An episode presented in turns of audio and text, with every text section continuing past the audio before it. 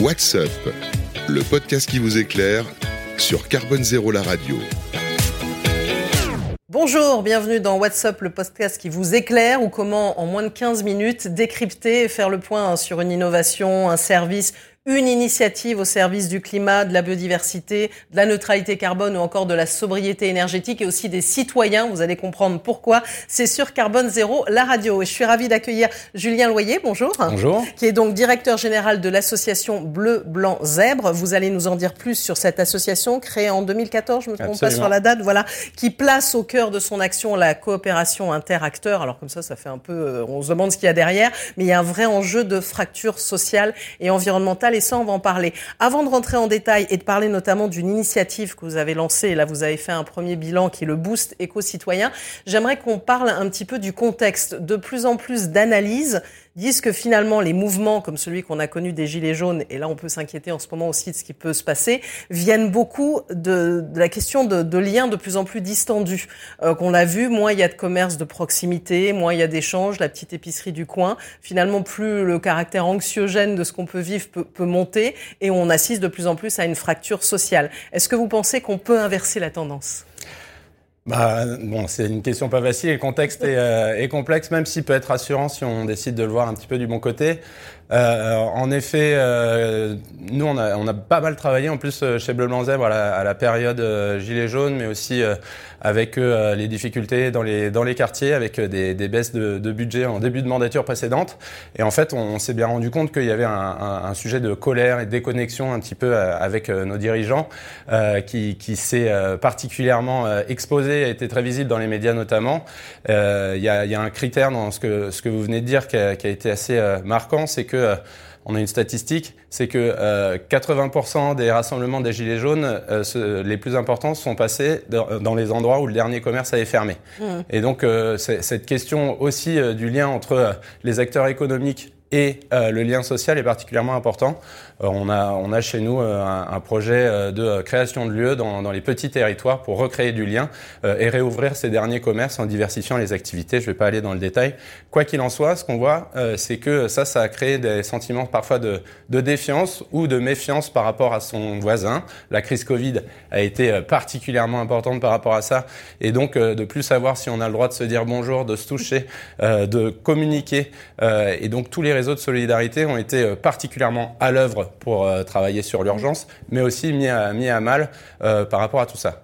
Euh, quand, on, quand on regarde un petit peu plus largement ce qui se passe aujourd'hui, on voit aussi que ça a été un formidable élan de, de solidarité, en particulier chez les moins de 30 ans. Mmh où euh, on a une augmentation significative de, de la volonté de s'engager, avec euh, une, une, manière de le faire peut-être un petit peu différente, parfois un petit peu plus courte, euh, parfois sur d'autres types de missions, euh, mais on voit que euh, les, la capacité à aider les personnes âgées près de chez soi, euh, la volonté de s'engager, en particulier pour le climat, est particulièrement exacerbée chez les plus jeunes, et ça touche en réalité toutes les générations.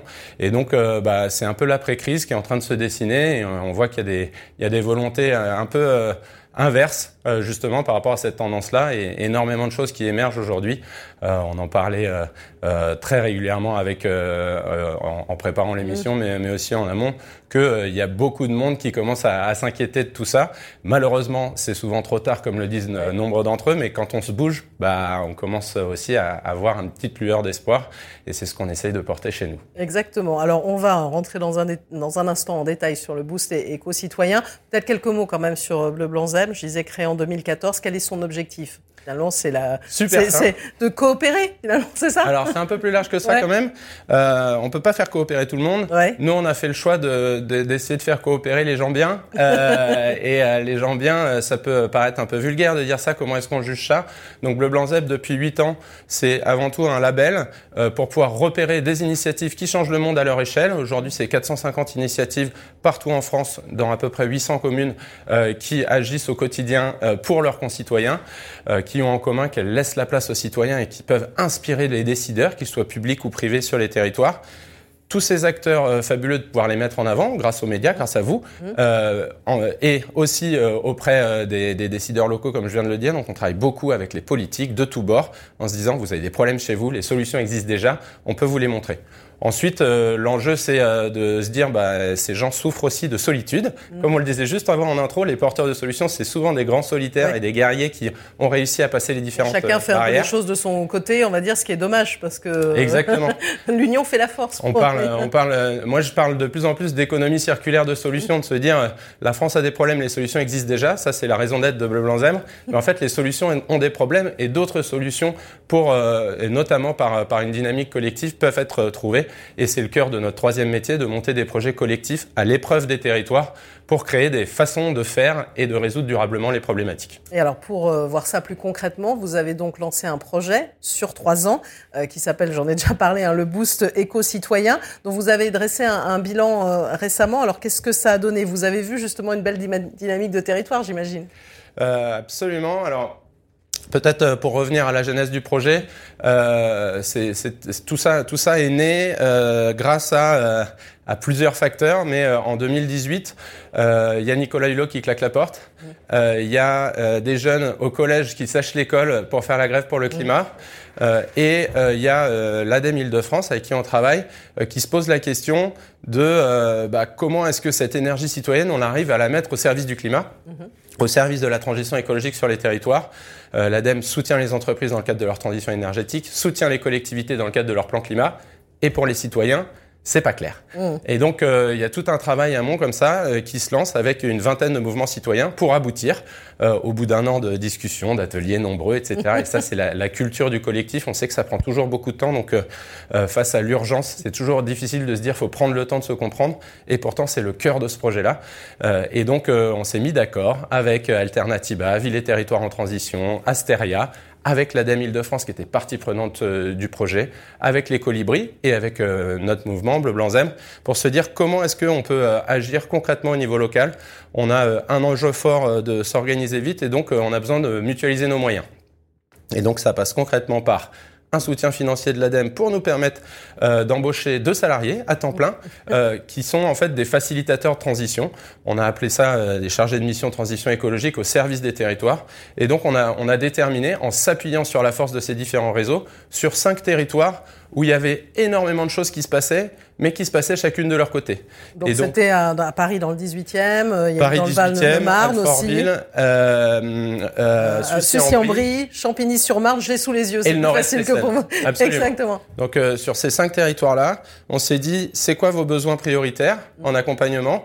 On a les, les personnes qu'on a embauchées, elles ont plus de 15 ans d'expérience en facilitation, mais aussi sur le fond de la transition écologique. Donc ça leur fait une double expertise hyper importante pour pouvoir travailler avec tous les types de publics. Mhm. Et donc l'idée, c'est qu'ils venaient intervenir pendant un an sur un territoire pour pouvoir aider le territoire à s'organiser, à développer plus de projets, à euh, centraliser les énergies bénévoles qui pouvaient monter de, de, nouveaux projets sur le territoire, à faire le lien avec euh, les projets du territoire, donc le plan climat dont je parlais juste avant, euh, et de les aider à s'autonomiser. Puisque nous, notre enjeu, c'est surtout pas d'être dépendant des finances qu'on a eues, mais que le territoire s'autonomise sur le sujet et d'en faire un vrai projet collectif.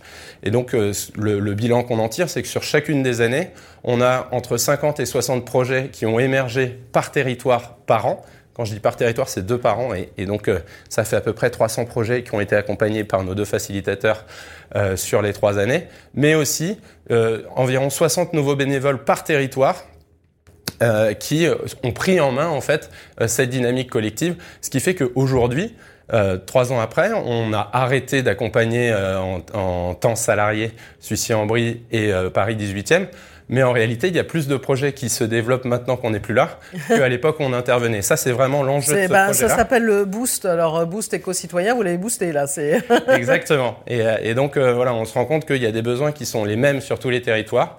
Connaître tout ce qui existe, ça c'est un des métiers de Bleu Blanc dont je parlais tout à l'heure, bah, faire ce diagnostic local de est-ce qu'il euh, euh, est-ce qu'il y a des conflits euh, locaux et des problèmes de gouvernance? Est-ce qu'il euh, y a des projets qui attendent de mmh. pouvoir émerger mais qui trouvent pas les énergies bénévoles pour le faire? Est-ce qu'il y a des problèmes d'argent? Mmh. On a aussi pas mal travaillé à faire comprendre les dispositifs financiers qui pouvaient aider l'émergence de projets.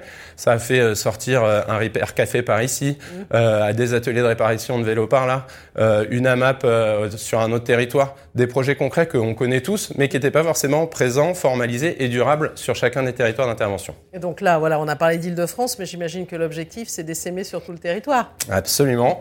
Euh, maintenant qu'on a fait plein de bêtises et euh, que euh, on s'est rendu compte de ce qu'on ne savait pas faire et du périmètre du projet et de l'expertise qu'on pouvait apporter au territoire.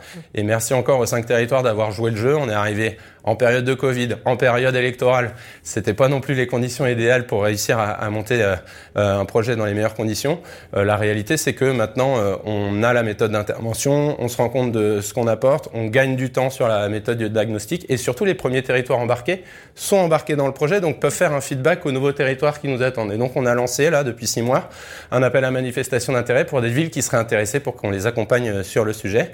On a la chance d'être en relation avec l'association des maires d'Île-de-France qui a regardé le projet de près, mais aussi avec France Urbaine, l'association des grandes villes de France. Et donc on commence à avoir des retours et on est en train de dimensionner notre niveau d'intervention de manière un tout petit peu différente, puisque c'est pas que des mouvements citoyens euh, nos points d'accroche. On a aussi du coup des collectivités qui nous disent, euh, bah voilà, euh, j'ai un exemple concret, la, la métropole de Lille qui nous dit on fait un budget participatif, on donne un million d'euros par an pour la transition écologique pour des projets citoyens. Sauf que comme c'est une plateforme ouverte, bah, c'est des citoyens qui posent un projet qui a du sens, qui se fait élire. On peut dépenser l'argent, mais on n'a pas de structure pour pouvoir accueillir cet argent et cette initiative.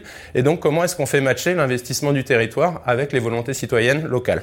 Alors j'allais vous dire en dernière question hein, pour clôturer ce WhatsApp, on, vous parliez tout à l'heure des jeunes, des, collégiens qui avaient manifesté. On a vu aussi des élèves de Polytechnique qui ouvertement ont dit la technologie ne nous sauvera pas. Est-ce que vous pensez que l'avenir, justement, quand on parle de ces sujets de transition, passera avant tout par l'innovation sociale?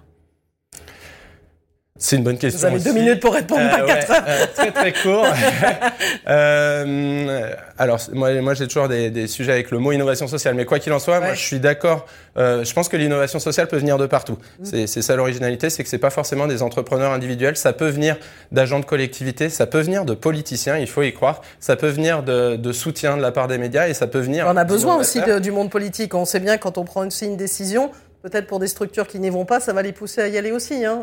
ouais, et quoi euh, quoi qu'il en soit, nous, euh, le, recul qu'on a après huit ans, c'est que très souvent, euh, ça part d'innovation sociale qui se réplique sur les territoires, qui inspire les décideurs et qui en font une politique publique nationale. C'est pour ça qu'il faut travailler main dans la main entre des innovations de rupture et le système pour faire évoluer le système.